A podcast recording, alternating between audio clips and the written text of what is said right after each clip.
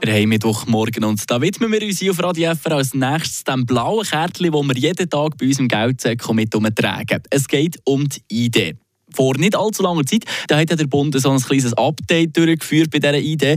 Die Schweizer Kreuzli ist ein kleiner geworden. Auf der Vorderseite haben sie die schöne Schweizer Berglandschaft integriert und sonst hat es die eine oder andere Erneuerung gegeben im Stil von der Idee. Was aber trotz diesen Haufen Erneuerungen ist geblieben? Der Heimatort. Aber was ist das eigentlich für eine Gemeinde, die da bei uns auf der Identitätskarte draufsteht?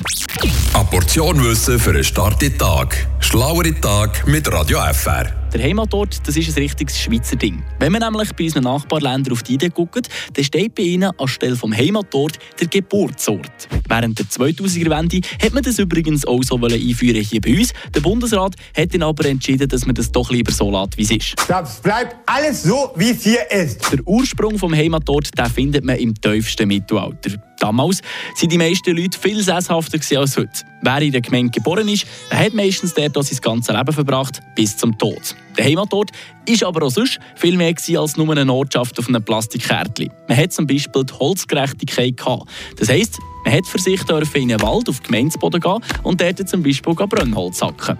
Der Heimatort war aber auch verantwortlich, wenn man in finanzielle Schwierigkeiten kam. Darum haben übrigens auch ein Haufen Gemeinden versucht, ihre Arme im 19. Jahrhundert auf Amerika abzuschieben, damit die ihnen nicht mehr länger auf der Tasche hocken. Der Heimatort der hat im Mittelalter aber auch gewisse Pflichten bedeutet. Zum Beispiel hat man für seine Landesherren, die in dieser Gemeinde regiert haben, in Krieg ziehen.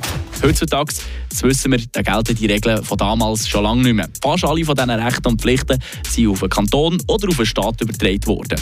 Was der Heimatort aber nach wie vor macht, ist die Aufbewahrung der Familienakten. Wenn man also herausfinden will, wer sein Ur-Ur-Ur-Ur-Urgroßvater war, dann geht man am besten bei dieser Gemeinde vorbeigucken, die hinten auf der Reide drauf steht. Frische Tag, der Radio